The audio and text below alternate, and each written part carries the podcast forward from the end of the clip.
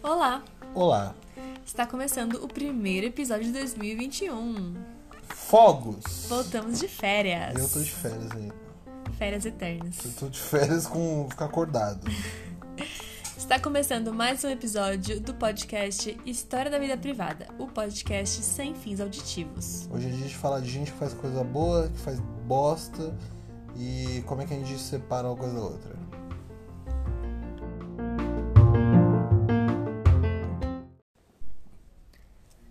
A pergunta que eu queria te fazer, é, eu acho que ela se, se desmembra em várias perguntas. Tem uma primeira pergunta que é: primeiro, será que a gente vai conseguir chegar até o fim sem ser interrompido pelos cães e gatos da nossa vida? Não é do feitio desse podcast. Ele meio que foi construído sobre isso e eu acho que, assim. Vai começar Ó, um rally na rua. A Krupp tem três. Vai, vai, ela tem três anos. Petrúquio e o Ancara vão fazer quatro anos. Quer dizer que a gente tem pelo menos uns 10 anos de podcast com interrupção de gatos. e depois disso acaba o podcast, porque ele tá Acabou a sendo. con- proposta. É meio que a base da coisa, assim. Ele tá sendo construído sobre esses pilares. Então, A nossa conversa, na verdade, é o barulho pra série que é a vida deles. é a vida. Pets. como que é? A vida selvagem do animal doméstico. A vida do selvagem do Maurílio. animal doméstico. É isso aí. Bom, a pergunta é a seguinte, né? É uma proposta, na verdade, pra gente pensar. Ah, essa coisa de separar autor e obra. Devemos separar, não devemos separar. É, O cara é um gênio, mas foi um desgraçado, então. é, Sabe, a gen- a gente tem uma, uma propensão a cultuar muito a imagem da pessoa, né? Se a pessoa escreveu um livro que eu gosto, eu não falo da obra, eu falo do quanto eu amo o escritor. Tem primeiro isso. É, Mas, mas é- esse é o início, assim, de pergunta. O que, que você acha disso? Olha, ahn, eu tenho a tendência a saber separar melhor obras de artistas que eu não gosto.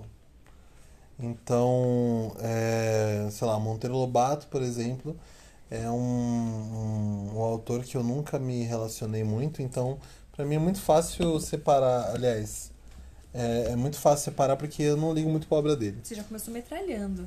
Não, Porque sim. o Monteiro Lobato tem uma importância desgraçada, infelizmente. Não, pra mim não, mas é que assim, a questão é, é, depende muito de como é, o artista está envolvido com a sua obra.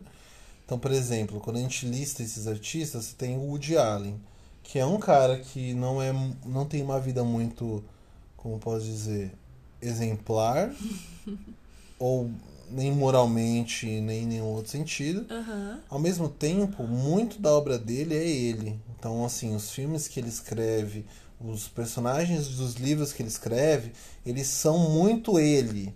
Então, você assiste Annie Hall, você não fica com a imagem de um personagem criado por um diretor, escritor. É o próprio Woody Allen que, que faz a. que é, que é o protagonista daquela coisa. Então, no caso. Então, por exemplo, se eu não gostasse do Tarantino, ou se o Tarantino fizesse bosta, pra mim ia ser um pouco mais fácil separar as coisas, porque o Tarantino ele até aparece nos filmes dele, mas sempre em papéis muito secundários.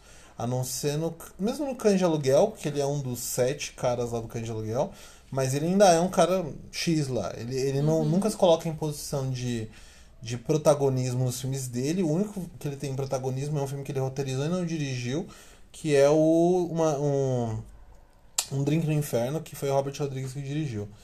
No caso de autores, depende do, dependendo do autor, é mais fácil você separar uma coisa da outra. Então, sei lá. É, Mas de- assim, devemos separar uma coisa da outra? então, só tentando discutir se é possível. Porque eu acho que é. Mas porque a questão é, é possível separar. Depois a gente entende se a gente de- deve ou não. Eu acho que é possível de, é, dependendo de como esse artista se relaciona com a sua obra e o quanto dessa obra é a personalidade do artista. Então, por exemplo, se você precisar separar a obra do Bukowski do Bukowski, é muito difícil. Uhum. É muito mais fácil separar Machado de Assis da sua obra Uhum. do que separar o Hemingway da sua obra. Sim. Então, nesse, assim, só para iniciar, é, o movimento, antes de saber se ele é necessário ou não, é interessante saber se ele é possível ou não. Sim. Porque às vezes a gente chega na conclusão de que a gente precisa separar obra e autor e descobre que não, Não dá. dá. E aí você tem que descartar. Então, assim, eu acho que é para começar é possível é, nesse ah, de acordo com como obra e autor são coisas diferentes. Eles nunca vão ser exatamente coisas diferentes, mas é possível se, a questão é que em muitas formas é possível separar o que é a obra do que é o, o, o ser humano. Sim. E aí o que Isso você é falou é, é importante porque às vezes ah, tipo, eu gosto de uma obra e eu exalto a pessoa que produziu essa obra em vez de necessariamente exaltar a obra. Então, sei lá. Uhum. Isso é um problema que eu vejo sempre, assim, de.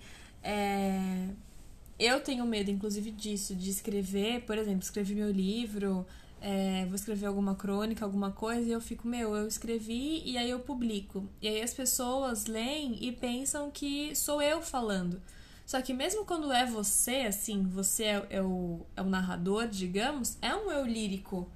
Não sou eu, eu. Então, sei lá, Hemingway, Machado de Assis, mesmo quando é. Você vê que tem uma coisa que é a pessoa, tipo. É, Dom Casmurro, por exemplo, eu acho que tem muito do próprio Machado narrando a história. Mas é uma persona, é um eu lírico, é um. Não é a pessoa literalmente falando aquilo, sabe? É que eu tenho uma coisa assim que é, em um determinado momento da nossa vida a gente faz um esforço para para fazer a conexão entre o artista e a obra. Porque quando você é pequeno, você não assiste o filme do do Christopher Nolan. Não, eu assisti a origem. Eu assisti o Batman. Mais pra frente, você meio que se força a fazer essa conexão para entender como esses filmes, tendo sido dirigidos, por exemplo, por esse mesmo autor, eles fazem eles têm relação uma coisa com a outra. Que eu acho que é mais fácil, isso é é mais fácil de, de, de dividir no cinema do que no. Porque livro, beleza, o livro você lê o livro meio que pensando no autor, a não ser que seja um livro muito X, assim. Mas sei lá, eu não vou ler Dom Casmurro sem pensar que estou lendo um, um, um Machado de de Assis. Eu Assis. falar que é treloso. Eu estou lendo um Machado de Assis, mas é mais, é mais fácil. É mais difícil do que assistir, sei lá. É, é mais, mais difícil do que assistir Mulher Maravilha sem pensar na diretora do Mulher Maravilha. É, é, porque filme é- é- tem uma outra linguagem, ele tem um aspecto visual que te faz esquecer às vezes disso. A gente faz um esforço para lembrar que o Sétimo Selo é do Bergman, obviamente que depois isso fica uma coisa natural. Então, ah, vou assistir um filme do Almodóvar. Aí, só que em algum momento você só estava assistindo tudo sobre minha mãe. E aí passou a ser um filme do, Almo- do Almodóvar. Então a gente se esforça para fazer essa conexão quando é o cinema. Eu acho que é uma coisa mais natural na, na literatura, mas ao mesmo tempo a gente cria uma coisa de que quando você se relaciona, gosta daquilo que você lê, você transforma aquele cara num herói, aquela mulher numa heroína. Sim. Da- tipo, então, nossa, o, eu gosto muito dos livros do Mutarelli. Eu acho o Mutarelli muito foda e gosto dos quadrinhos, do traço. pra- Então, você transforma esse cara num herói. Só que esse é um problema. É... O problema parte desse movimento. É o movimento de você, primeiro, atrelar uma coisa a outra. Essa obra se refere a esse autor e a gente não trata muita. Na maior parte das vezes, a gente não trata a obra como uma coisa individual. Tipo, isso é uma pintura sobre tal coisa, isso é uma pintura deste cara pensando tal coisa. É, isso é um ponto. E o, e o outro ponto é que não é só porque a escrita é bem feita, porque a, a porque a, a pintura é bem feita, porque aquilo toca você, que necessariamente a pessoa por trás disso tem todos os bons. é, todas as boas intenções do mundo. Então, às vezes você vai assistir, por exemplo, o de Allen eu ainda assisto. o filme- No filme de Allen não costumo assistir mais tanto. Mas eu ainda gosto de ler o que ele escreve, pego livros antigos dele, o, o Adultérios ou o Fora de Órbita. São histórias que são muito engraçadas, mas sempre que eu, eu paro e falo assim, é, beleza, é o de Allen. Então, assim, eu vou continuar lendo porque eu gosto, mas ao mesmo tempo eu não vou ficar exaltando essa coisa. Você até E- menciona a obra, mas não fica. Meu, você leu Woody Allen? Você leu Woody Allen? Então, e aí isso é. Um pouco do que tá acontecendo tem a ver muito com o fato de que, por exemplo, eu sigo o Mutarelli no Instagram. Hum. Aí você fica vendo o que o cara tá fazendo, porque você gosta do que, que ele escreve e aí você Porque segue aquele artista. Dele. Só que assim, aí que, que misturam as coisas, sabe? Uhum. Tipo, uma coisa é você gostar da obra artística de alguém. Ah, eu gosto muito da música da Pablo Vittar. Eu vou ficar seguindo a Pablo Vittar, ver em todos os lugares em que ela faz show. Quero ver ela desmontada, quero ver ela se montando, quero ver ela no, no fim de semana dela. Então, assim, por quê?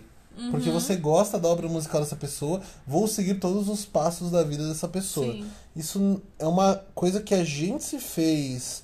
É, é uma relação que a gente se fez fazer e que isso agora tá desembocando nessa coisa de é, cultura do cancelamento, o Me Too, Uhum. aquela, a história do Kevin Spacey, porque agora, tipo, putz, o Kevin Spacey é um, um cara terrível. Não, calma, você tá misturando muita coisa de uma vez. Não, é, Calma. de certa forma eu ainda tô falando sobre é, como a gente mistura o artista e a obra. Sim, É, meio que é, o- é- é é a linha base. Hum. Você não vai falar mais nada? Não, por enquanto não. Ah, é que você falou do Machado de do, do Monteiro Lobato, por exemplo. É... E eu ia chegar nessa coisa da, da, do cancelamento. Eu comecei a pensar muito nessa questão quando eu entrei na faculdade e eu tinha um professor que era um terror na minha vida. Não vou trabalhar com nomes. Mas é uma pessoa com muito conhecimento, com muito conhecimento da área dele, com, sabe, tipo, um- uma bagagem cultural gigantesca, mas além de não ter didática nenhuma, era um ser humano podre. E aí eu cheguei na primeira aula, meu Deus, que pessoa fantástica, ele sabe tudo, nossa, minha vida vai ser perfeita lado dessa pessoa. E na segunda aula, o primeiro A machista dele, porque, nossa, e se eu soubesse que aquilo ia ser a coisa mais leve que ele ia falar em sala, extremamente mach- machista, racista pra caramba, super homofóbico. E, e aí eu fiquei assim, meio em choque e tal. Todo mundo ficou meio se olhando sem graça na sala, porque todo mundo teve aquela sensação, meu, essa pessoa sabe tudo. E aí na segunda aula, essa pessoa é extremamente machista e racista. E agora, o que eu faço da vida, né? E, e aí eu lembro que teve um menino que ele estudou comigo, sei lá, 15 dias e saiu da, da faculdade, eu nem lembro o nome dele. Que ele virou e falou, ah, mas isso é meio separar o autor da obra, sabe? Igual o Fernando Pessoa. E eu, o que tem o Fernando Pessoa? E o Fernando Pessoa é um outro machista, desgraçado, mas é um puta poeta ao mesmo tempo. E eu tenho muito medo de cair numa coisa de passação de pano, sabe? Tipo, é... eu não acho que dá pra gente ignorar 100%. É... Ah, não, sei lá. Salvador Dali é um puta artista, não tem discussão, as obras dele são super importantes pro surrealismo. Ah, e se ele foi um pouquinho nazista, a gente não, não, não, não, o importante é a obra dele. Não dá pra, não dá para separar. Eu acho importante quando a gente tá digerindo uma obra, seja um filme, seja um quadro, seja um livro, seja uma música, que a gente compreenda é, a obra pela obra, digamos, mas também a obra pelo autor. Então, quer dizer, eu tô olhando isso aqui e isso é bonito, é lindo, não sei o que, ao mesmo tempo, esse autor é nazista, esse autor é extremamente machista. O que eu enxergo disso nessa obra? Porque também tem isso. É, o, o artista, seja qual for o segmento dele, ele vai trazer a ideia dele, a visão dele de mundo, a bagagem dele cultural para toda a obra que ele faz. Ele não vai falar, ah, não, vou deixar minha posição política de lado agora e fazer um negocinho, porque nada é neutro. Por mais que a gente queira tanto enfiar isso nas coisas, nada é neutro, ninguém é neutro, nenhum. E você também, quando vai ler uma coisa, não, ou ouvir, ou enfim, você não vai de forma neutra. Então, as- existe, esse choque, assim. É... Não, eu queria falar um pouquinho sobre o Monteiro Lobato, porque a gente já começou falando dele. Monteiro Lobato, não precisa nem falar, né? Enfim, uó. Ele. Mas assim, meio que por causa dele, a gente tem literatura infantil hoje no Brasil. ele foi o primeiro a pegar contos fantásticos. Ele começou com Peter Pan e com. Harry Potter. Que Harry Potter? Não? Animais Fantásticos, onde e onde habitam. Era Peter Pan e um outro, agora eu não tô lembrada. Mas ele inventou o sítio do Pica-Pau Amarelo, então ele foi o primeiro cara que realmente, tipo, se preocupou em fazer uma literatura infantil com, itens brasileiros, sabe? Ele tenta colocar muito da, da brasilidade na obra dele. E aí ele começou a traduzir, e aí ele fazia, né, pela voz da, da tia Anastácia, não, da dona Benta. Uhum. Ele contava as histórias e tal. Na hora que a, que a dona Benta sentava, eles sentavam no pé dela pra ouvir a história, ela contava a história do Peter Pan, então era uma história dentro da história mas uhum. para trazer isso para o Brasil. Então, assim, foi uma coisa fantástica, um trabalho de tradução fantástico, adaptar uma linguagem toda, adaptar para o Brasil, os personagens que ele cria, ao mesmo tempo, por que, que ele fez isso? A intenção dele de, de trabalhar obras infantis era justamente já incutir desde a primeira infância as ideias dele. E as uhum. ideias dele eram o quê?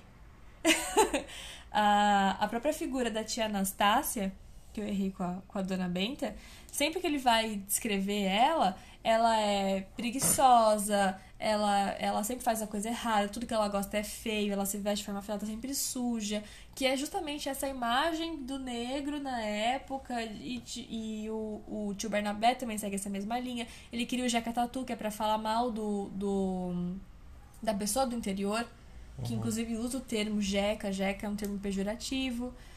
É, e aí ele vai e nomeia já o personagem dele de Jeca Tatu, sabe? E quem é legal, boazinha, não tem vilão na história, né? Tudo bem, mas quem é a boazinha, não sei o que, não, é a Dona Benta, é a Narizinho.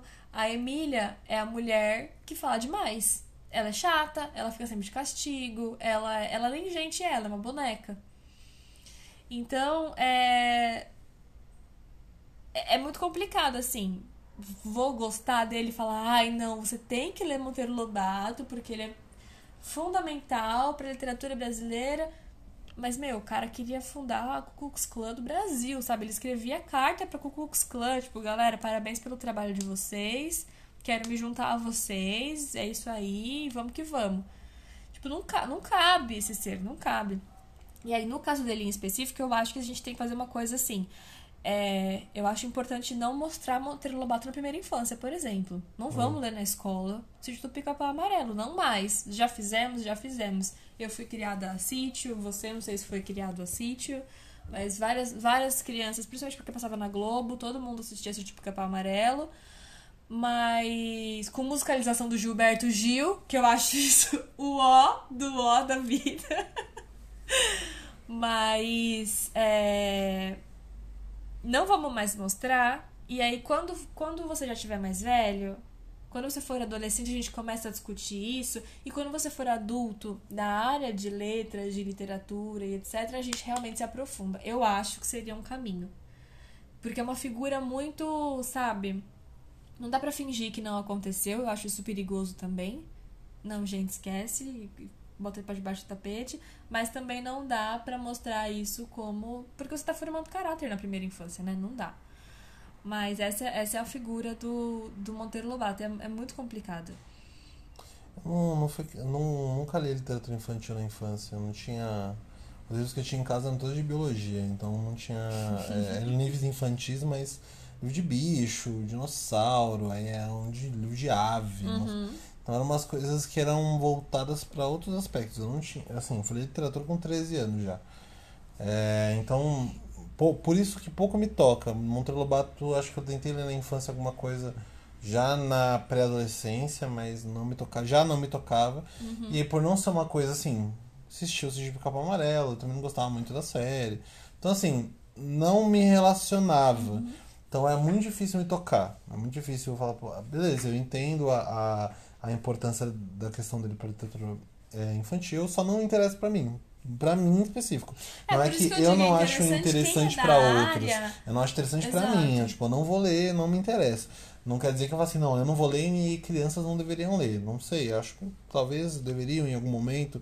É, tem, tá, tá tendo toda uma, uma é, um movimento de que agora que o Monteiro Lobato é domínio público, de relançar as obras dele com prefácios que discutam as questões envolvendo o livro, as questões do, do, do da personalidade do, do Lobato. E eu acho isso fantástico se você é um adulto lendo o livro, sabe? Eu acho muito legal ter esse prefácio, explicar, ó, oh, essa obra aqui ela foi importante por tais e tais motivos. Ao mesmo tempo, o autor era um lixo. E a gente vai deixar isso bem claro aqui, beleza. Tá bom? Tendo isso em mente, agora leia, tendo isso tudo em mente. Porque é, eu fui reler Monteiro Lobato na faculdade. Justamente quando eu comecei a discutir a figura dele, questão de livro, Getúlio Vargas e tal. Outra figura facinha, Getúlio Vargas, né? É e ele escreveu a gramática da Emília. E é um trabalho de linguística. Você está literalmente discutindo linguística com crianças. É um livro tão, sabe, tão amarradinho, tão bem feito, tão bem pensado. E eu lembro que eu ficava lendo. Por que você tem que ser um desgraçado? Olha isso que bem pensado, seu lixo! Xingando ele o tempo inteiro na minha cabeça e lendo uma puta obra super legal. E, e sofrendo sozinha, né? Porque jamais que eu vou poder falar isso em outros ambientes. Pois é. Mas aí eu acho que, assim, é, tem muito também a ver com. É, pelo menos quando a gente foi listar esses personagens, muitos deles estão trabalhando em áreas diferentes, né? Hum. Então, assim, Monteiro Lobato com teatro infantil, o Jalen com cinema, é, Salvador Dalí na pintura. Uhum. Aí você pega, por exemplo. E aí eu acho que em cada é, arte você tem uma relação diferente entre o autor e a obra e complexidades maiores e menores para fazer essa diferenciação. Eu acho que, por exemplo, a pintura é uma arte relativamente simples de fazer essa, essa separação em comparação à literatura e, a, e ao cinema. E, Por quê? E principalmente a poesia. Porque é porque assim, pintura é muito mais fácil de pensar fora da caixinha. Porque não tem uma coisa escrita dizendo o que aquilo significa. Hum. Se você simplesmente se simplesmente colocar um quadro na sua frente, é, sem nenhuma legenda, sem indicação de autor, sem indicação de artista e tal, você imagina diversas coisas. Uhum. É, eu acho que ainda isso também, obviamente, isso é possível na literatura, na obra escrita, o mesmo em roteiro de cinema, mas é, é um eu tenho a impressão de que você tem menos caminhos. Eles são menos infinitos. Não quer dizer que eles não sejam infinitos. Mas é, eles vão te levar para um certo caminho. Então você não vai ler a história de um, sei lá, de um cara suburbano em São Paulo e, e interpretar que esse cara, na verdade, tá em Moscou sabe? Tipo, existem menos possibilidades de, de interpretação, mas elas não deixam de ser gigantescas. E ao mesmo tempo, principalmente no que se refere à poesia, poesia é muito sobre é, o que você sente. Ele tem muito. Muita, é, dependendo do, do, do, período, ele é muito estrutura também. Mas ele tem muito a ver com sentimento, com amor, com ódio, com sentimentos humanos, uhum. descritos de forma abstrata ou não, então, eles são mais ainda do que é o autor. Quando você cria um eu lírico, um, é, um heterônimo, óbvio que você cria uma nova persona, mas óbvio também que essa persona ela é baseada na sua personalidade. Você, a não ser que você estude muito, é, um, um, outro tipo de personalidade totalmente diferente da uhum. sua, você não cria do nada uma coisa muito diferente do que, é, do que você é. Sempre vai haver algum traço de personalidade seu lá. E aí eu tenho a impressão de que é, como eu disse, relativamente mais simples em algumas artes. Uhum. Eu acho que a mais difícil de todas é a poesia. É, uma, é onde tá, é mais difícil de você. Porque assim, a, a, a verdade é que a gente não vai. A ideia não é você pegar e falar assim. Ah, Salvador Dali fez esse quadro. Salvador Dali é um bosta. Eu vou tirar o nome do Salvador Dali e ninguém nunca vai saber que essa obra foi feita por ele. a intenção da discussão eu acho que não é essa. Uhum. Só que o problema é que é assim, essa a como que a discussão hoje está sendo levada? A questão Era é, que. Salvador Dali, ele é uma pessoa é, envolvida com governos não muito progressistas, digamos. Ele estava em muito progressista, né? ele estava na, na, em uma expedição que foi que rodou a África inteira roubando artefatos de, de comunidades é, em todo o continente. Enfim, assim, a maior parte dos acervos de arte africana nos museus europeus foram, foram raptados, sequestrados por essa expedição que o, que o Salvador Dali fez parte. É, mas como é, que, como é que hoje funciona esse movimento? Salvador Dali é um cara com uma obra extensa de pintura tal, uma grande influência surrealista, e ele é um cara filho da puta. Logo, ele deve ser cancelado. Sim. O que, que isso quer dizer ser cancelado? É nisso que eu queria chegar. ele perde, ele perde a sua credibilidade e toda a sua obra deve ser esquecida. Uhum. Então não é só, tipo, não é uma questão de separar, tipo, ah, não, essa obra você não tem que pensar nesse cara porque esse cara é um filho da puta. Não, tipo, esse cara é um filho da puta, então, este cara e sua obra devem ser totalmente esquecidos. Por que, que eu falei que é mais fácil fazer isso na pintura, a separação na pintura? Porque imagina o caso do Kevin Spacey. O Kevin Spacey é um ator. É muito mais difícil você separar a obra de um ator do ator em si, porque ele é necessariamente a cara dele lá. E no caso de, de cinema, quando eu falei do Woody Allen, também, porque também a cara dele, embora ele não seja só ator, ele é o cara que tá escrevendo, só que ele é o cara que tá lá também. Então é mais difícil fazer separação. Então é muito mais delicado fazer isso com o Kevin Spacey, você olhar e falar assim, esse cara, ele é um abusador, ele é um assediador.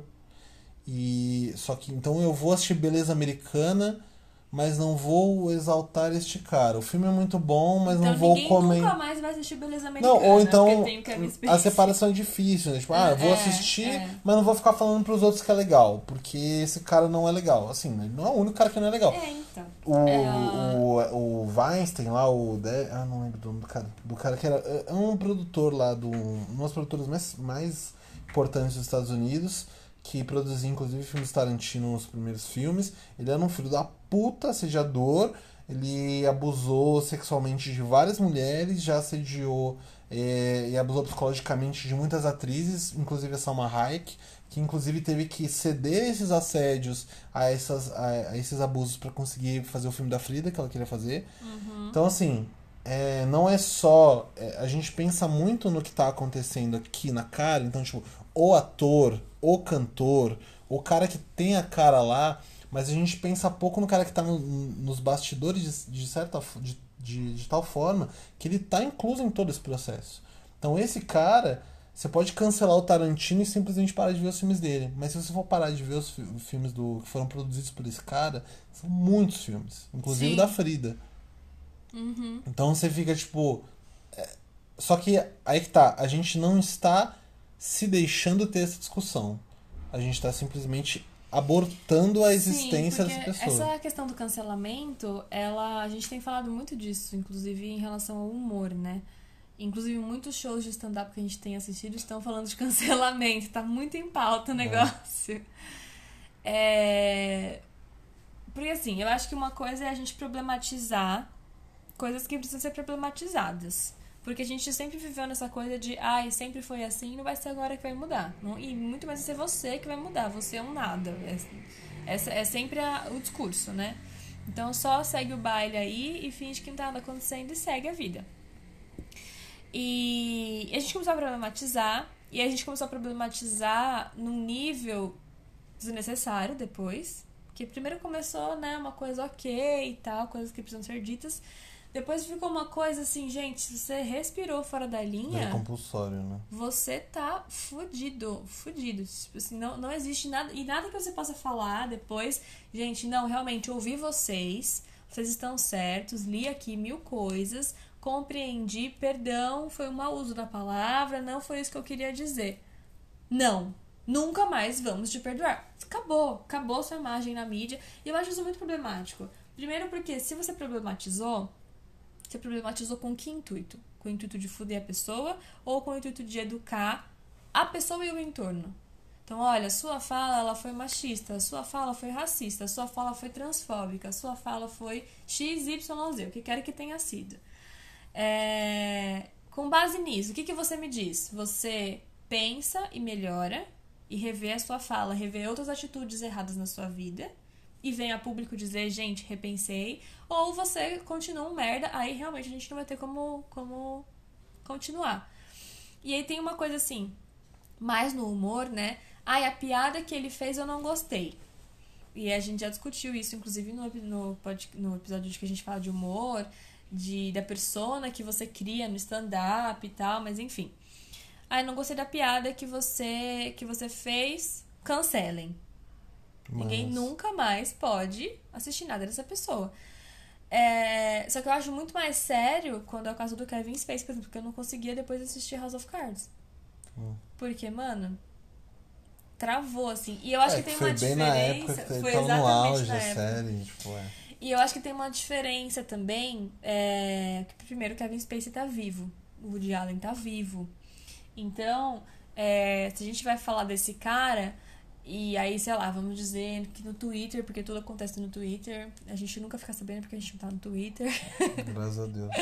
Mas aí o Twitter se comoveu e falou com o Kevin Space. E aí, Kevin Space, você é um abusador, cara. O que, que você tem a dizer? E é uma coisa. Agora, eu vou falar do Salvador Dali. Não tem como eu virar e falar, e aí, Salvador Dali? Você sabe que você é um nazista desgraçado, né? Ele fala, pô, pode crer. Foi mal, vou melhorar. Ou não, sou nazista mesmo, é isso. Porque assim, fofocas da história. Salvador Dali fez um quadro do Hitler. E aí ele foi super. Tomou uma comida de rabo, porque ele fez isso, porque apoia o Hitler, não sei o quê.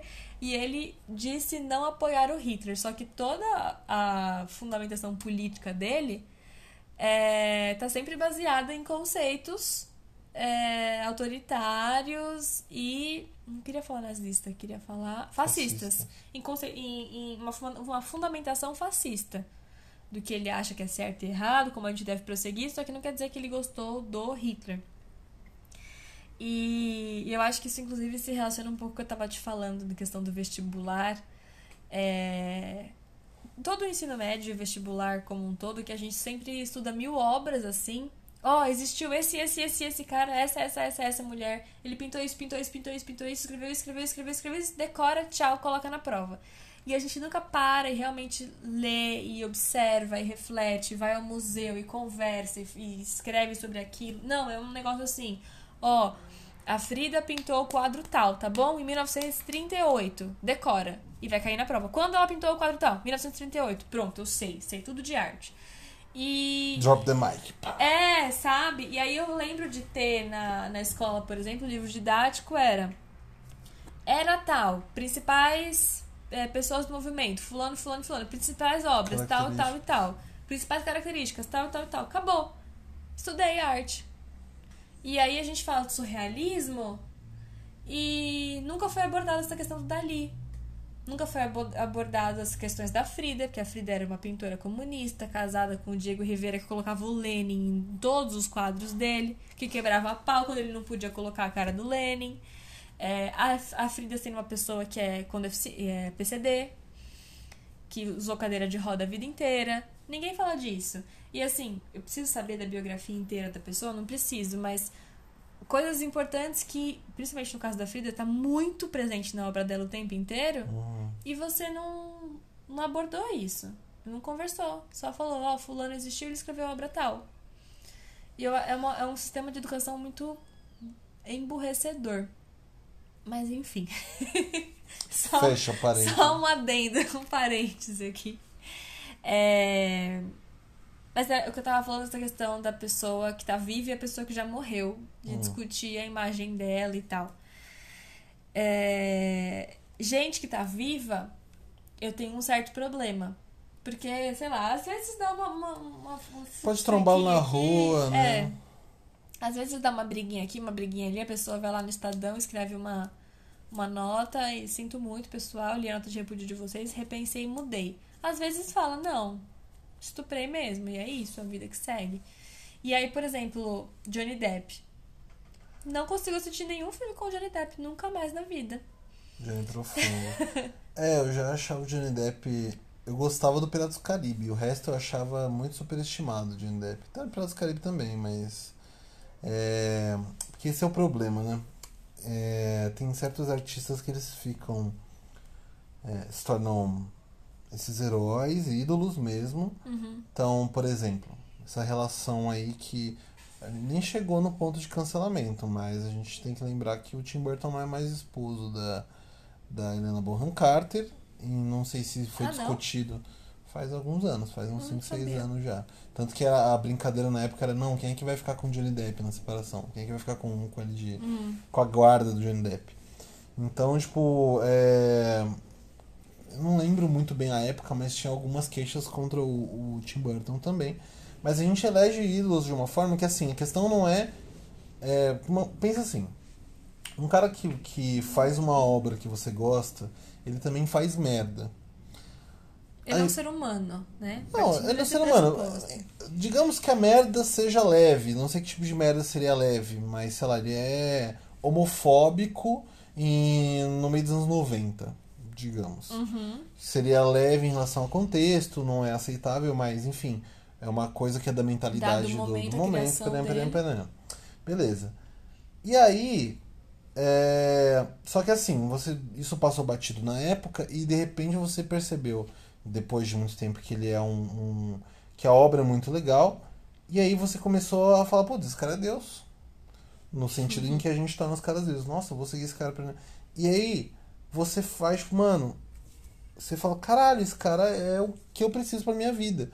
Chegou no- aí é- é nesse ponto que você tem que parar e pensar. Mas você não para e pensa, você continua mantendo esse cara como sendo da sua vida e de repente esse cara, meu Deus, ele foi homofóbico. E ele não pediu desculpa. Assim, é, às vezes dá tempo de pedir desculpa, geralmente não dá. E aí o mundo cai. E aí você fala, putz, acabou meu mundo, esse cara é um filho de uma égua e nunca mais eu vou olhar pra cara dele. Uhum. Então, assim, qual que é a questão? É, a obra continua a mesma. Ela, você pode ter você pode ressignificar depois de descobrir os novos elementos. Sim. Mas a obra é a obra, Isso ela é tá lá. importante. Isso é, mas a assim, ressignificação, assim que você compreende o, o contexto em que aquela obra foi criada, é muito importante. sim, mas a questão é, beleza, a obra ela continua sendo a obra. A questão não é a obra em si ou o artista em si, mas é a forma como nós tornamos esses caras ídolos. Uhum. A forma como assim, eu não tenho nada pra pra cancelar o Leonardo da Vinci, mas eu acho o Leonardo da Vinci é o George Orwell do século XV. Ele é o ser humano mais superestimado do seu século, George Orwell é outra figura que que é o homem pariu. mais superestimado do século XX. É, então, assim, não, tudo que ele faz. é, Porque, assim, o que me irrita no, no Leonardo da Vinci é exatamente não- nada relacionado ao Leonardo da Vinci. É como hoje as pessoas falam dele. Tipo, não, tá vendo esse, esse, esse, essa madeira curva aqui? Ele já tava pensando no ventilador. Nossa, olha aquele, aquele, aquele pedacinho de madeira retangular, aquilo já era o começo do smartphone. Assim, tipo, ele é o novo deus, assim, ele é o deus da idade moderna. É, ele inventou tudo, Em né? que tudo parte. Ele, ele criou a natureza. Então, os elementos dele são a natureza e as coisas foram criadas a partir do que ele criou. Sim. Tudo. O carro, o avião. Só que os caras não entendem aquele meme que é assim: tem um, um, um quadrinho. Não sei se, se ainda rola no Instagram, acho que não. Mas é um cara falando: não, eu. eu eu toco percussão, eu canto, eu escrevo, eu faço não sei o quê. Nossa, mas como você consegue fazer tudo ao mesmo tempo? Ele sendo péssimo em todas as coisas. e assim, tipo, ah, não, mas ele, o, o Leonardo da Vinci desenhou várias máquinas voadoras. Ele não terminou nenhuma. Não, mas tem que pensar. Não, a que questão tá é, ele, ah, ele, ele é polímata, ele tinha 19 funções. Tenta ter 19 funções e fazer 5 bem. Não, mas ele tinha 19 funções no século XIV. tudo bem, tudo tipo, bem. ah, você é médico e engenheiro. O quanto você sabe de medicina no século XIV? tudo bem, tudo bem. Muito, muito é achismo ainda, mas mesmo assim, é, a gente fica com. Eu não tô falando que as pessoas conseguem fazer uma coisa bem na vida, mas chega um ponto que assim, se você faz 19, é, até, quando, até onde você consegue desenvolver essas coisas? Fica tudo pela metade. Hum. A não ser as obras que foram concluídas, de fato, a maior parte das coisas que o Leonardo da Vinci queria fazer ficaram pela metade. Ou seja, ele, ele era só um cara ansioso. Sim, beleza. Eu não tô falando que o Leonardo da Vinci não era um cara inteligente, que ele não era um cara que, que tinha um pensamento lógico e e inventivo muito bom. Eu tô falando que ele não é tudo isso. Não era tudo isso. Ele era um cara com, com ideias muito é legais. qual- qualquer madeirinha encontrada é o. É, É o é- início não, olha o, olha o iPad aqui que o Leonardo da Vinci criou. É, é. Então, assim, é, eu acho que isso acontece ainda hoje. Então, o Orwell é essa coisa, tipo, o, eu vi um, um- Não sei se foi hoje que eu vi no. no, no Facebook. É, o, o cara que, que acabou de ler aquele livro dos bichos do, do Orwell. E aí um cara com uma cara de espantado falou, nossa, todo mundo é burro, só eu sou inteligente. Porque é a impressão que você tem quando você lê Revolução dos Bichos, por Mas exemplo. é, é, é a impressão que você tem, mas às vezes é a verdade. Porque assim. Todo mundo é burro, só você é inteligente. Porque assim, tem uma questão. A figura do Orwell é uma figura problemática. Ah, os anarquistas jogam ele pra esquerda. A esquerda joga ele pro, ou pro anarquista ou pra, Pra direita. CIA. A direita não sabe o que faz da vida. E assim, por exemplo, a Revolução dos Bichos, que agora tem um novo título, né? A Fazenda dos Animais. É um novo velho título. É a, a, a segunda A tradução do título. transliteração do título. Ele, ele escreve aquilo como uma crítica ao que estava sendo feito na Rússia, a questão da ascensão do Stalin, e que não foi legal a- o- os caminhos que o Stalin tomou na Rússia, não sei o quê, e o fim do, do, do- da revolução que foi feita. que Na Estragou real, tudo. ele é uma, é uma crítica geral. Ele é uma crítica russa, mas é uma crítica à Inglaterra também. Não, também, mas é, é, todas as analogias que ele faz são muito bem pensadas, assim, no livro. E como eles vão mudando as leis, e foi justamente o que aconteceu na Revolução Russa. Tipo, você chega com uma proposta, vamos fazer? Vamos. Vamos começar a botar no. na- tirar do papel? Vamos. Chega o Stalin e fala, não. Todo mundo é igual, mas alguns são mais iguais que os outros. E volta um, um merdeiro todo, perde diversos direitos, enfim. E aí a, a, a direita super intelectual olha aqui ele fala, tá vendo? Ele está falando mal do comunismo. É. Então ele é de direita. Então ele é o Winston Churchill agora. E aí a, a, a parte da esquerda lê aqui ele fala, não, eu compreendo que isso é uma par... Ele é de esquerda, mas ele tá criticando o que foi feito. Outra parte da esquerda fala, tá vendo? Ele é anarquista. Ele entregou a gente na guerra X. Ah, e, é. e vir- e tem uma coisa também, ele entregou a gente, a gente. Na guerra da É, Espanha, pior nos que- 30, a gente. Pior que ler o Orwell é só ler resenha sobre o Orwell. Você vai ler um artigo do PC, sei lá, do PCB sobre o Orwell, um artigo de algum blog anarquista sobre o Orwell, um artigo da Folha sobre o Orwell. Você fica, nossa, quanta bosta num lugar só. Sim. É mais fácil não, não imprimir mais. Aí agora toda semana sai uma edição nova. E nunca dá pra saber qual que é a verdade do- dos miúdos da, do- da visão política dele mesmo, porque Eu acho que não é tão complicado. Ele tava, é um cara que queria falar aquilo, ele queria criticar um processo que estava acontecendo. Ao mesmo tempo, ele não estava necessariamente é, privilegiando o outro, ele faz uma crítica ao outro também. E é isso. Ele faz uma crítica aos dois lados. Lógico que ele tá fazendo uma crítica da é Revolução porque Russa. isso cai no isentão. Não, eu não é. Não, eu sou o Isso é coisa do século XXI. A ideia do isentão, essa coisa do centrão, o isentão, tudo é meio termo, tudo é terceira via, tudo é nem lá nem cá, nem um extremo nem outro. Isso é invenção do, de 2013. Uhum. Isso é coisa recente. O Orwell tava lá na década de 40.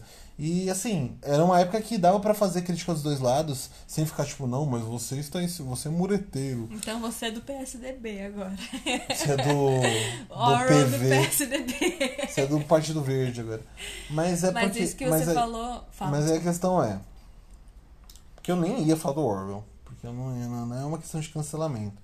Mas é porque é, o Orwell ele é um, uma pessoa. Porque eu falo que ele é superestimado. Não tô falando que, é, que o que ele escreve é ruim. Falando que o que ele escreve é uma coisa que a gente já sabe. E esse é o problema. A gente não lê o Orwell, tipo, nossa, é, olha o que esse cara tá pensando. Você nunca lê o Orwell e pensa uma coisa diferente do que você já sabia. Você lê o Orwell e você tá reconhecendo coisas que você, abre aspas, já sabe, fecha aspas, é, em uma coisa que o cara escreveu uns É 80 porque anos atrás. mil coisas beberam dessa fonte. Também Sim. tem isso, né? É, a eu coisa sei, do, é a de coisa do Clube assistir da o Clube da Luta. Luta Sim. adulto. É, exato. Depois você assistiu 12 mil filmes que beberam da Eu fonte, Mr. você Robot e depois fala, eu assisti ah, Clube da Luta. sério? Eu falei, não, eu já vi isso. É, então, só que visto. foi ele que, que começou aquele Sim, processo. As coisas então... têm idade pra ler. Mas é. Mas o. Mas eu. Assim, o problema é. Hoje que o Orwell é famosão. Mano, o Ele Orwell, ele é o cara que tá sempre na lista da Folha de mais vendidos de ficção. E assim, mano, é um livro de, de, de, sei lá, você tem mais de 70 anos. Uhum. É, não faz sentido, porque assim, geralmente quando você abre as listas de New York Times, não, são livros que são lançados naquele ano, no ano passado, no máximo 5 anos de diferença. No máximo, quando tem um ponto fora da curva, um código da 20, uns 50 tons de cinza, que são fenômenos best-sellers do, do, do, mercado editorial, mas geralmente são livros que são feitos na sua década. Uhum. E de, geralmente no seu semestre, assim. Porque ah, a biografia da Michelle Obama, putz, vendeu um ano. Sapiens do Harari, vendeu anos, está vendendo. Aí ele, também, né? Não, não, não, ele continua na, nas listas. Continua? O Sapiens é um bagulho que continua. Mas os livros que estão nessas listas são livros que você não lê para descobrir coisas. São livros que você lê para reconhecer coisas que você já sabe. Uhum. Então você lê e fala, mano, esse cara, esse cara já tava pensando tudo isso. É a mesma coisa do Leonardo da Vinci. de você reconhecer coisas no, no, no, seu presente de um cara do passado e falar, nossa, ele já estava pensando nisso. Uhum. É o mesmo movimento. Eu só queria falar disso porque são você eleva esses caras. Tipo, beleza, pra, pra época dele fazia até. Era muito mais inovador do que ele tava fazendo, qualquer um dos dois. Ao mesmo tempo, a gente está hoje fazendo esse movimento, só que a gente ainda não está querendo pensar. A gente está querendo só afirmar o que a gente já sabe. E uhum. a gente tá exaltando pessoas que, que, que confirmam o que a gente já sabe. Uhum. Você não tá falando que esse cara é genial e tipo, putz, eu gosto. Nossa, mano, eu li o. Sei lá. Eu li o Julian Fuchs, o livro novo dele, eu espremi minha cabeça. Não, tipo, eu li um cara que falou tudo que eu já sabia é pessoas... de uma forma legal e agora eu posso citar no Facebook. Por isso que as pessoas gostam de ler esses livros Breve História das Coisas. Breve História, história do coisas, Brasil para quem tem pressa. Guia politicamente incorreto. Porque o... é uma coisa assim, é rapidinho, é engraçadinho, você pensa que você tá adquirindo um puta conhecimento e você pode, tipo, jogar é, pequenas Pérolas, pílulas de, de, de, conhecimento, entre aspas, numa conversa, assim, tipo, estamos aqui conversando de boa num bar, ah, não sei o que, é, mas. E o Gandhi? É, mas o Gandhi casou com a menina, a esposa dele tinha 8 anos, hein? É. Ah, e aí? O... Tipo assim, não, não que eu tô falando certão, Gandhi, é isso aí. Mas você, tipo, joga essa, essa pílula de conhecimento, mas você não é capaz de desenvolver nada sobre o tema. E você só dá aquela encerrada no assunto, tipo, é, tem que investir em educação, né? Sim, é. E acabou. A década de 20 vai ser um grande pensador.com. Mas isso que você falou eu acho muito importante, de é, coisas que a gente está pensando agora, assim. É, em relação a movimentos é, sociais, é, pautas tipo feminismo, a luta antirracista, é, luta contra a transfobia, homofobia, etc.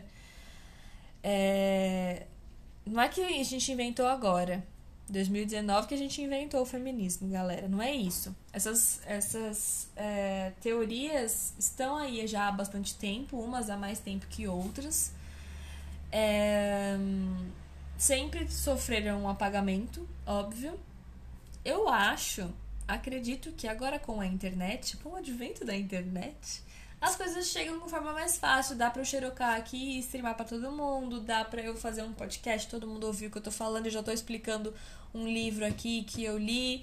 Então facilitou muito essa comunicação. Então a gente tá com muito acesso a muita coisa. Só que tem muita coisa que tá aí já há muito tempo, que foi escrita nos anos 30, 40, é, 60 e 70 principalmente. Mas ideias que já estão aí, só que agora que tá chegando para todo. Sim, tá alcançando todo mundo, né? E então não dá para você pensar com a minha cabeça de 2021, ai, não pode falar tal coisa porque isso é machismo, viu? Cara de 1814, você hum. está sendo transfóbico, sabe? É uma assim, a gente espera que primeiro que a gente é, idealiza aquele ser, coloca num pedestal, você é um deus. Aí, assim que você tem uma, uma pequena fala que desvia dessa deidade, é, que a pessoa criou, né, do, daquele, daquele artista, é, você precisa cancelar tudo que aquela pessoa já disse na vida, nada mais que ela falou importa, tudo que ela falou está errado. Assim que você ouvir o nome dela, é, mas aquele dia ela fez tal coisa ali errado. Só que ela nasceu no século XVI. E ela não discutiu a comunidade Às LGBT? vezes ela nem, ela, ele nasceu, nasceu nos anos 70 no interior de Goiás, sabe? Que é quase como nasceu no século XVI. É meio isso. Então não é, não é passar pano também, porque Salvador Dali, por exemplo, nasceu em 1904, 1905. Não sei. Enfim, verdade. ele era adulto durante a, durante a guerra. Hum. durante a Primeira e a Segunda Guerra. Ele já era um homem adulto. Ah, e um homem de uma elite é, intelectual. Então não dá pra dizer, tadinho, tava morando no interior de Goiás. Fazia parte de uma elite intelectual. cheirar mobinha, acabou indo parar no, no- do lado do Franco, no colo dele. Exato. E ele tinha visões fascistas. Então não dá pra falar, tadinho, não chegou a informação. Mas agora, qualquer visão machista que ele tiver, eu falo, mano, ele tá em 1930 no meio da guerra. Não dava tempo. Sabe? Uma coisa assim, não dá tempo, não dá tempo. Mas é. É, é, é tudo isso junto, sabe? Não é falar. é, cancela esse cara agora, esquece tudo que ele falou. Mas também não é falar, não, a gente tem que esquecer tudo da vida dele porque a obra dele é muito importante. Mas também a gente tem que É. considerar a época dele. Mas também não dá pra passar pano por conta da época dele. Então tudo isso tem que coexistir. É que existem muitos, cam- muitos caminhos pra seguir depois de ter, por exemplo, uma revelação dessa, né? Essa, essa coisa também, às vezes, de falar, tipo, pô, ah, mas o cara, tipo, porque assim, eu, isso ainda acontece, acontecia com mais frequência, mas, tipo, abafar mesmo. Tipo, mano, ó, não importa. O cara é um cara respeitado, principalmente quando tá vivo, né? O cara é um cara respeitado, o cara é, tem uma obra importante. Isso aí é de menos. Isso era uma coisa que acontecia com, ma, com mais frequência. E ele preservava a obra, mas também preservava a manutenção da idolatria do, do, do autor, do artista, do, do, do, da pessoa. Então, assim, é, hoje já não, assim, não, não deixou de acontecer, mas é menos comum do que era antes, exatamente por conta da questão do cancelamento, que era muito mais fácil nos anos 90 simplesmente abafar um caso desse. Hoje existe, não existe nenhuma questão de tipo, não, eu vou é, é, divulgar isso para as pessoas não comprarem mais o disco do latino, porque ele é não existia essa, assim, poderia até existir de forma individual, mas não era um movimento como ele existe hoje. Só que assim, E quem você alcança, né? No boca a boca. a questão é, nem sempre, o assim, nem sempre, né? quase, não, boa parte das vezes, a ideia de cancelar, ela não tá ligada a você melhorar um, um ambiente. Não vou cancelar o... Quem que é muito cancelado? Rafinha Bastos. Não vou cancelar o Rafinha porque eu acho que cancelando o Rafinha e ele saindo da internet, a gente vai tornar a internet um lugar melhor, menos... é, é, Tóxico. não, tóxico, menos. Não é inclusivo. Enfim, um lugar menos tóxico, um lugar melhor de, de, se, de, se, de se habitar. Não, é meio que tipo. Tá muito relacionado ao que você não gosta naquilo. Então você não tá pra. Você não tá cancelando pra tra- transformar esse lugar num lugar melhor, mais habitável. Tá- é só pra tirar aquilo da sua frente. Porque você não quer mais ver aquilo. Você indivíduo. Não é uma coisa tipo, isso tá fazendo mal pra sociedade. Se fosse assim, a gente cancelava o presidente já era, acabou. É mais fácil. Cancela o presidente. Ele tem muita coisa pra cancelar. Can, assim, Ele cancela o cargo e pronto. Cancela. Se é pra cancelar pra esse fim, vamos cancelar de cima pra baixo. Faz, lembra do é, Fora Dilma, Fora Temer, Fora Todos? Faltou o Fora Temer e o Fora Todos na, na todos. sequência. E essa hora é a hora do Fora Todos, então, né? Porque já a Dilma já tinha caído, não, não tem PT em lugar nenhum, só tem PT em Salvador. Mas e o PT, Bruno? E aí tira a. Tira, tira todos, tira o. Assim, cancela o presidente, já tem o suficiente pra ser cancelado. cancela o presidente da, da, da, da Câmara, do Senado, dá pra cancelar todo mundo. E simplesmente tirar da frente pra fazer do, do, do Brasil um lugar melhor. Mas, a essa gente. não é a intenção. O cancela... A intenção do cancelamento é você fez uma coisa é, que dentro ou fora de contexto, se eu considerei é, todas as questões que eu tenho que considerar ou não, me incomodou. E por conta disso, sua vida precisa acabar agora. E às vezes dá audiência. Não é sempre, mas às vezes dá audiência. Por exemplo, o caso do, do PC Siqueira, que nem foi concluído, e se for concluído e aprovado, vai ser um maior escândalo provavelmente na internet. Mas o perfil que fez o, o- a exposição do, do, do, material, ela tinha feito na mesma semana uma exposição do Japinha do CPM22, lembra? Uhum. De uma conversa dele com uma, pessoa, uma menina de 14 anos, que ele confirmou, 14 ou 15 anos, que ele confirmou na mesma semana e logo depois rolou essa questão do Pizza Esquerda. Uhum. Parecia muito uma escadinha pra, pra, pra rolar. Tipo, não, a gente Quero fez fama. isso aqui, mas o. a- Assim, não quer dizer que o material não era verdadeiro e, e também não quer dizer que, que, ele, que ele era verdadeiro, né? Porque eu acho que isso ainda está sendo investigado. De qualquer forma, é, ganhou uma visibilidade para esse perfil. Ah, um perfil. O perfil que fez o. Acho que hoje ninguém mais fala, mas na época deu uma visibilidade. Ah, esse perfil, eles, eles lançaram o material do Japinha, lançaram do PC na sequência, imagina que esses caras têm ainda. Então, sabe? É, você traz holofote para você. E em- várias vezes, eu não, não nem acredito que seja a maioria, porque eu acho que o- os cancelamentos, como eles acontecem meio, de, meio em massa, Sim. eles acontecem muitas vezes para proteger um outro grupo ou outra pessoa que é ofendida por quem você está cancelando. É, mas às vezes cria uma, uma, uma publicidade, um marketing, uma, uma visualização para alguém. Não necessariamente quem está fazendo cancelamento, porque Sim. nesse caso às vezes acontece, tipo, putz, ah, esse fulano, ele, ele. Porra, mano, você vai falar que. Ah, o cara não gosta de K-pop, ele é racista porque ele não gosta de K-pop. Porque eu não. Pô, pior que eu lembro que eu, eu- a primeira vez que eu vi K-pop, eu falei, nossa, isso parece qualquer coisa que toca no rádio. E eu ignorei. Da, isso na vez que eu ouvi que eu sabia que era K-pop. Aí da última vez que eu ouvi que eu não sabia que era, eu falei, nossa, é meio ruim isso daí. E a gente já tava ouvindo música de rádio, então já era meio ruim baseado no que eu tava ouvindo. Aí eu falei, nossa, K-pop. Eu falei, Ih, acho que eu não, não vou continuar Gostei sem ouvir. não. Mas é uma coisa tipo, eu não gostei da música. Assim, eu nem vi a cara de dizer que ninguém. eu quero matar todos Tava ouvindo, eu acho que era você que tava tocando no celular, alguém tava tocando no Ah. celular. E eu falei, nossa, que, que ruim, o que, que é isso? Eu só coloquei pop. E eu falei, eita. Mas assim, não tem como ser. Nesse contexto, nesse contexto eu não gostei, não tem como ser racista em relação a isso. E aí, tipo, mano, só que assim. Você às vezes força um pouco pra cima é, é, a questão do racismo pra, um, uma etnia que você gosta. Que não é o caso do, do, do, do negro, mas às vezes é o caso do, do, do asiático. Que, assim, ainda existe. é, Bom, existem muitos estereótipos relacionados a asiáticos no- na cultura brasileira, mas é muito menor do que, do que acontece com, com o negro, é, do que acontece com o indígena, do que acontece com o boliviano, por exemplo, que são, que são etnias que são muito, muito pior é, recebidas no Brasil do que japonês, chinês, coreano. Assim, ah, o cara fala, ah, o japonês tem, tem pinto pequeno, mas o japonês também é o cara que é o crânio. O japonês é o cara que é mó Ou inteligente, educado. ou educado, ou Ou polido. limpo. Pananã, pananã. Limparam o estádio na Copa. Sim, então assim, ele tem muito mais pesos e medidas para os dois lados do que outras etnias que estão aqui. Venezuelanos aqui que são muito maltratados, dependendo de onde eles São Haitianos. Paulo aqui, haitianos, senegaleses, que vêm aqui para uma situação que não é tão legal. Uhum. Então assim, que não é tão legal. Que não é legal em geral. Bolivianos no, no- na Zona Norte ali, eles, eles sabem o que eu tô falando. É, então, assim, tem muito essa coisa das vezes você tá fazendo um cancelamento pra, pra, por conta do seu grupo e, e, e aumentar uma coisa, tipo, não, eu preciso que esse cara pare de existir porque ele está sendo racista com o meu grupo é, pop de Laos. Porque tá tendo um racismo forte contra lausianos aqui. Sabe?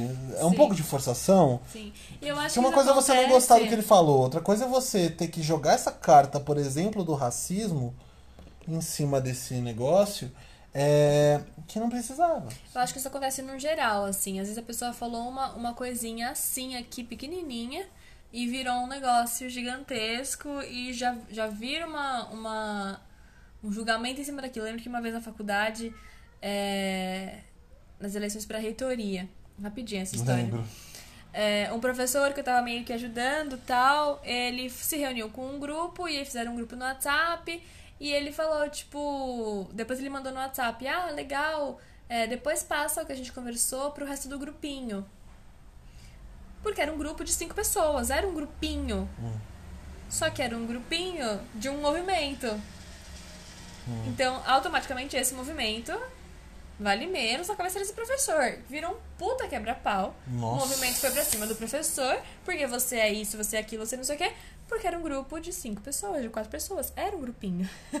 então existe muito de distorcer muito, distorcer a vida da pessoa, distorcer o que se falou ou não, o que você acha ou não. É, isso é muito perigoso. E juntando isso com o que você falou de a gente automaticamente tem que zerar, anular a obra dessa pessoa, quando a gente está falando de obra, é, é uma combinação horrorosa.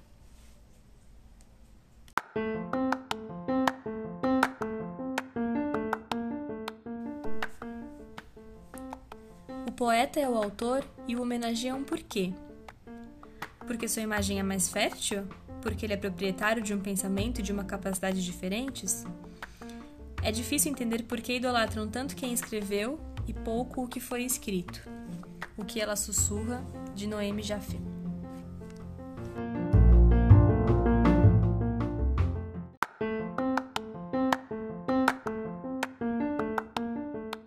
Andamos, andamos e aonde chegamos?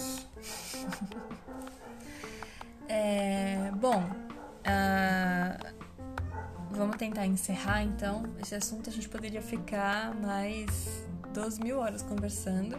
Pelo menos mais duas. Mas. Até os gatos começarem a encher muito o saco! Que já começaram. Eu acho importante, então, de tudo que a gente disse, né? Em qualquer obra que a gente for ter contato, é, literatura, artes visuais, escultura, etc, etc, é importante a gente primeiro ter um contato a obra pela obra. É importante a gente ter contato com uma obra de arte pelo prazer de estar em contato com uma obra de arte. Ah, isso é bonito. Eu olho para isso e eu falo que é bonito, é gostoso olhar para isso. Eu, eu leio isso aqui e eu fico feliz quando eu leio. Tem que ter esse primeiro momento e tem que ter um segundo momento que não necessariamente vem depois, às vezes vem em conjunto, de é, pensar o que é essa obra, quem fez essa obra, por que fez essa obra, em que momento fez essa obra, qual é a intenção dessa obra, qual que foi, sabe, é, a repercussão dessa obra na época e por quê e por que, é interessante ler isso, ter, ter, esse questionamento. É importante questionar, é importante é, entender a importância de certas pessoas, mas ao mesmo tempo entender que são humanos e alguns piores do que outros. Olha, eu acho o seguinte que a gente precisa é, aprender a fazer é, primeiro desendeusar os nossos importante. ídolos artísticos todas as mídias em, é, em pintura em música em cinema em televisão em todo lugar a gente tem que primeiramente lembrar que um artista também é um ser humano e tanto quanto você então não faz sentido ele ser tratado tão melhor assim que você o tempo uhum. todo. É, ele ganha muito bem para isso, a maioria das vezes. É, e depois da desendeusização do artista, a gente tem que conseguir, que isso é o primeiro passo para você conseguir é, apreciar uma coisa sem precisar. É, porque assim, sei lá, você conseguir assistir um filme do Woody Allen, conseguir dar, ver uma, uma pintura do Dali, conseguir ler um livro do Monteiro Lobato, é, conseguir fazer uma distinção que não é uma separação, você não está excluindo aspectos daquela obra, mas conseguir, é, mesmo sabendo o, o, impacto que esse artista teve nessa obra é, e o impacto negativo que esse artista tem em geral conseguir apreciar uma obra sem necessariamente ter que rechaçá-la porque o seu, o seu artista é falho. Uhum. Beleza, todos são falhos, alguns são mais falhos, são falhos em, em questões mais sensíveis, mais sensíveis. do que outras. É. E eu não estou dizendo que a gente precisa ignorar. A questão é, eu posso assistir esse filme sem ter que ficar pagando pau para esse cara, uhum. sem ter que necessariamente é, rechaçá-lo da minha vida, entendendo que eu gosto dessa obra, mas que ela é feita por uma pessoa que eu não deveria estar pagando este pau. Sim, isso é importante. Então, assim, é um movimento que ele é um movimento muito sensível, é muito difícil de fazer, e ele é um, meio que uma obra de, de tentativa e erro. E é muito fácil ser mal compreendido também quando a gente diz isso, né? Porque é, tudo, que você, tudo isso que você disse com um pouquinho de má intenção pode ser muito bem colocado numa coisa de, ah, tem que passar pano pra todo mundo pra assistir qualquer coisa, assim, porque o cara é um gênio. Sabe? É, sei, sim, claro. é, é muito tênue. E não é nem isso, nem aquilo, nem uma terceira via, nem uma quarta. é Assim, no fundo, só lembrar de uma coisa: todos os, os grandes é, diretores são filhos da puta. Diretor de cinema, qualquer história que você pegar, Glauber Rocha, Kurosawa, Bergman, o Polanski, que é um caso mais expansivo. Sim. Mas assim, você assim, principalmente o diretor de teatro é um pouco. O diretor de cinema é um pouco muito perturbado. então você vai encontrar uma merda. Se, for- se você for parar de assistir filmes por conta de, de problemas com diretores, mais recentemente, até pensando que eu tô falando de diretores de filmes de arte e tal, é, na maioria das vezes, ou filmes mais voltados porque hoje a gente chama de filme cult. Mas, por exemplo, o diretor de Vingadores e Vingadores Era de Ultron, os dois primeiros Vingadores, que é o Joss Whedon, hoje ele tá sendo cancelado por um dos a- atores do Liga da Justiça por racismo. Nossa. Então a gente não tá mais falando de. Eu tô, o que eu tô falando, é diretor de, cinema é um povo perturbado. Tanto os diretores mais consagrados, Almodóvar, você vai enfiar todos esses caras lá, o, o cara que dirigiu. É o Chazinho? Não é o Chazinho. Shazam. O cara que dirigiu o último Tango em Paris, que tem a questão da cena da, da manteiga com o Marlon Brando. Esses, esses caras estavam totalmente de acordo com o que estava acontecendo. A pessoa que não sabia era a atriz. Então, assim, se você vai. é, isso vai acontecer com todos os artistas.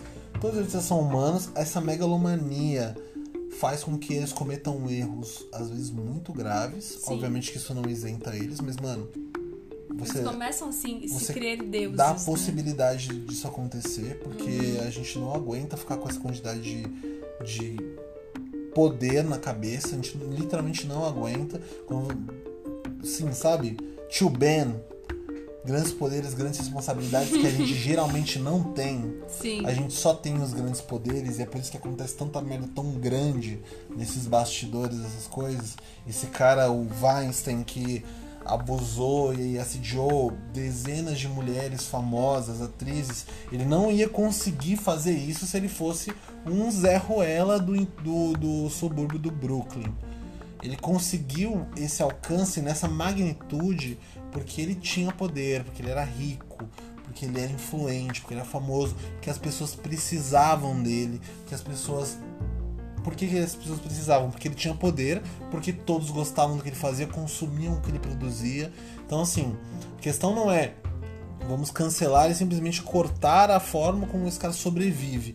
Mas, assim, só parar de pagar pau já ajuda muito. Você não precisa ficar pagando pau pra todo mundo, velho. A gente tem uma coisa com artista, tipo, ai.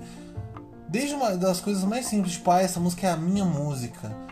Mano, é a, é a música. Mano, tipo, quando você fala é a minha música, tudo bem, já viu isso em 14 anos que você fala isso. mas a 13, 14 Mas a minha música é a música que define o que eu sou. E ela foi escrita por um cara que, sem me conhecer, definiu que eu sou numa música. Esse cara é Deus, velho. E aí, esse é um movimento religioso, o maior movimento religioso do, do, do mundo. É um movimento de, de, de, de transformar. É, é o, o. Eu não gosto do. Comecei a assistir American Gods, achei. Não gostei. Não, não, não me entreteve. Mas essa. A, a ideia do American Gods, que é uma série da. Deve estar no Amazon Prime. Ela é essa, tipo, os antigos deuses, eles estão sendo substituídos por novos deuses que são é, famosos, esses, esses ídolos da mídia e tal. E aí a, a história é tipo meio que a guerra entre essas duas gerações de deuses. Mas é basicamente isso, a gente tá transformando esses caras em ídolos em um movimento religioso. E aí o que acontece? Jesus Cristo não tem defeitos. O Jesus Cristo não tem defeitos. Ele é um cara que tudo que ele fazia era absolutamente perfeito. E ele já morreu, então não tem como ele fazer mais nada. É, não é o mesmo que o MC Biel. Por incrível que pareça. É, ele não é um cara sem defeitos. Mas assim. é, a história de Jesus foi, foi escrita numa época que provavelmente se ele tivesse defeitos, os caras não iam colocar isso no, no evangelho. Jesus foi machista Pô, hoje Jesus deu um Maria tapa na Madalena. cara de uma, de uma prostituta no meio da rua, na frente de todo mundo. Os caras não vão colocar isso. Então, assim, É, esse- é, por que eu tô falando isso? Porque esse é o ponto positivo da é o ponto forte da religião. Você não tem o que. é, você, não, você não questiona nada em cima daquilo. Então você não vai derrubar uma religião. Mas essa nova religião pode ser derrubada. Isso é um problema para todos os lados. Então é um problema para o Deus que você ajudou a criar e é um problema para você que tá querendo de- destruir um Deus que você mesmo ajudou a criar. Sim. Então acho que E acho que além disso. eu acho que é, saber fazer essa. Saber racionalizar que existe essa possibilidade de que deve ser feito em alguns casos é o primeiro passo para dar certo. Uhum. É o primeiro passo para ter uma sociedade menos idólatra, menos. É uma, menos idólatra e mais iconoclasta. Sim. É, eu acho que em cima disso é importante a gente entender que estudar arte, estudar literatura, estudar obras não é estudar é, aspectos XYZ que todo mundo fez igualzinho na mesma época porque caiu do céu. Surgiu uma luz divina e o barroco é o claro escuro. Brotou na terra, assim, colocaram uma sementinha e saiu o movimento. Gente, vamos colocar aqui no, no, no- no movimento modernista. E, e é importante a gente entender que não é só, sabe? Não é uma, não é uma coisinha assim, ai, todo mundo fez, usou essas cores pra significar a tristeza, essas cores pra significar a alegria. E eu vou estudar a biografia desse, desse autor aqui, e por isso eu sei, eu compreendo a obra dele. É, porque isso é uma coisa que acontece muito, principalmente na escola, né? Porque você sabe que o Drummond nasceu em 1900 e não sei quando e se casou com a Dois, fulaninha e trabalhava como funcionário público não sei aonde, você compreende o sentimento do mundo. E, e são, e são- Isso que mais me deixa puta, porque o que é passado são coisas completamente irrelevantes. Quando ele casou, sabe? É, no caso dele é importante onde ele nasceu, porque parte da, da poesia dele trabalha isso, mas. É. Sabe? É mais importante você sentir aquela obra, compreender aquela obra, compreender coisas importantes, momento, posicionamento político, visões de mundo daquela pessoa, do que saber uma decoreba de datas, nascimento e morte, sei todos os títulos que ele escreveu aqui em ordem alfabética. É, é um conhecimento burro, sabe? E esse conhecimento é muito enaltecido. Isso me preocupa muito. Uhum. Mas é tudo isso junto. Nada se separa de nada. Eu falando assim, nossa, a gente tem que aprender a separar. Aí você fala assim, então, nada separa de nada. nada se separa de nada, tá tudo junto o tempo É. inteiro. Eu acho que a gente podia fazer um desses, só que falando de figuras políticas. O que, que você acha? Eu não vou falar do Vargas, não. Por favor, quero tanto falar do Não. Vargas. Não, não, eu não vou falar do Vargas. Do Ataturk. O Ataturk. Hum, é, você que vai falar sozinha, né? Mas dá pra falar. Não vou falar sozinho, vou falar com você. Fala, fala do Ataturk. É, assim, figuras Bom. políticas eu acho que é mais. É É mais. mais tenso, você acha? A gente pode falar, tipo. Eu acho que é mais chato. Ah, Não, o Ataturk tudo bem, mas as outras são tipo os caras que você quer mais falar mal do que dividir obra. Ah, o JK. JK, mano, por causa do JK, que ele fez uma égua. A gente não tem ferrovia direito na porra do Brasil. Tá vendo E como tem esses caminhoneiros que fica, tem, tem que ficar atravessando o país em, em- tomando rebite, dorme duas, do- duas noites na semana por causa do JK. E eu vou falar assim: ah, não, mas a gente tem que lembrar que ele fez uma eu fiz Brasília. Não tô nem aí pra Brasília, irmão. 50 Tá anos em 5, é, você sabe o que é. 50 anos em Então, cima, a gente tava 50 Não, anos atrás, que então a pra, gente pra nem... atores políticos eu tenho mais dificuldade de separar a obra dele. Mas acho. Bom, vamos pensar. Tá, eu vou, eu vou falar do Brizola então. Eu vou fazer um cafezinho, quer? Vou levar aquilo pra passear. Eu vou.